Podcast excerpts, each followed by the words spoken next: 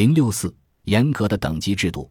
如果问印度为什么有等级森严的阶级制度，答复就是雅利安人是始作俑者。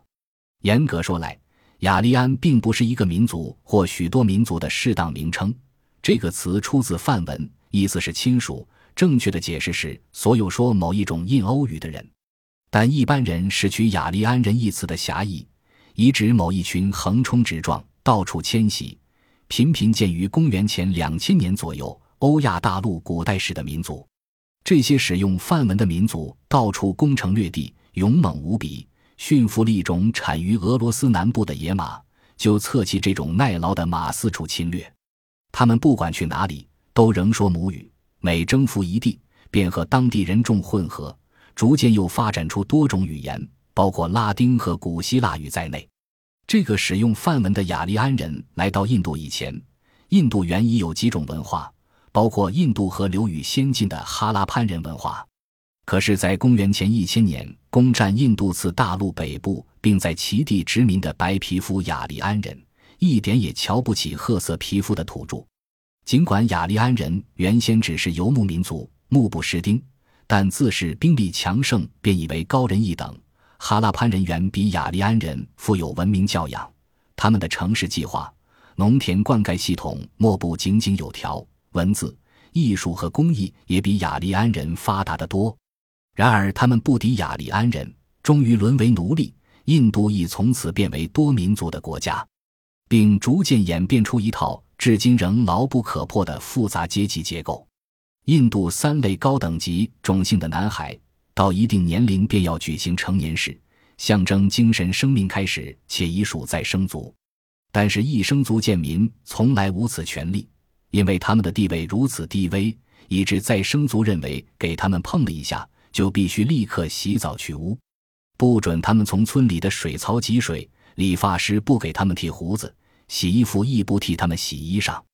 尽管他们通过的法律想彻底改变贱民古来不具任何权利的悲惨实况，但自从雅利安人自西北入侵以后，造成的悲惨结果一直延续至今。一九一一年的人口普查报告对贱民所做的描述。非常贴切地说明，众姓制度低层中地位最低的一群人处境实在可怜。支持贱民不遗余力的圣雄甘地称贱民为神之子。人们对早期雅利安社会的认识来自《吠陀经》，这是一部公元前一千年左右收集的神的赞歌。《吠陀经》反映了雅利安人与哈拉潘民族及其他雅利安人所征服民族合并后的文化，初由婆罗门世代口传。到十四世纪才写文献。现代印度人认为《吠陀经》是后来印度哲学和宗教的泉源。《吠陀经》里的颂歌详详细细叙述了雅利安人生活方式，说雅利安人喜欢赌博和喝酒，并因他们的快马轻车和武功而得意洋洋。雅利安人采纳了首陀罗所信的许多神祗，并在首陀罗帮助之下定居下来和从事耕作。但雅利安人养牛养马的游牧民族传统逐渐转变为一种特别风气，这也许是即以为他们早已消逝的黄金时代天蝎风采。在现代印度教中，牛占有神圣地位，可以由古吠陀经时代的生活追溯到渊源。早在雅利安人侵略印度之前，雅利安人的社会就已分为三个阶级：祭司和学者组成的婆罗门，国王。武士和贵族组成的沙地利，商人和工匠组成的吠舍。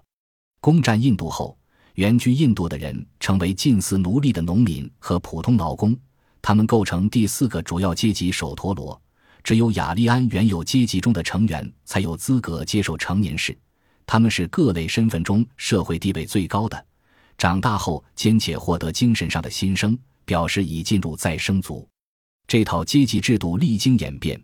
终于越来越复杂，大批生活简单淳朴而被认为不法的人发现他们身处最底层，简直是被排斥、人人不愿接触的贱民。显而易见的是，这个阶级制度牵涉到种族因素，追源或是必然与肤色有关。梵文中阶级叫做种姓，意思即是颜色。宗教力量毕竟难与气候和人性相匹。婆罗门以吠陀经监护人身份。为统治印度的雅利安人世袭制度添上神圣不可侵犯的色彩。到《吠陀经》出自纂编后一千年，三类社会高级阶层凭皮肤颜色已难分辨，与褐色皮肤的本地人杂交，导致肤色区别转趋模糊，于是出现了种族上的混合阶级。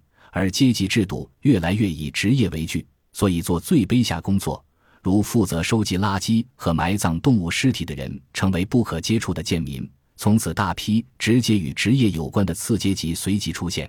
要鉴别一个人的身份和地位，次阶级的职业成为比肤色种姓标准更加重要的根据。今天，在印度社会生活中，这种以职业定阶级的方法已成公认的事实。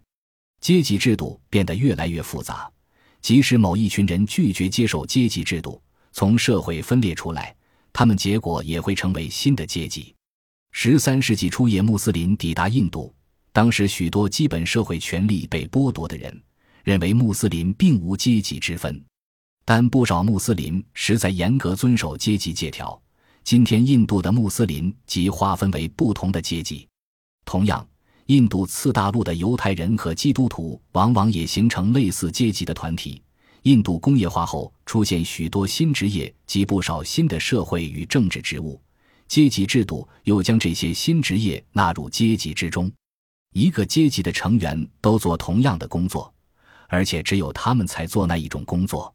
最理想的是同阶级的人通婚，而且如果要严格遵守阶级规范。也只能吃喝同一阶级做的饭菜饮料。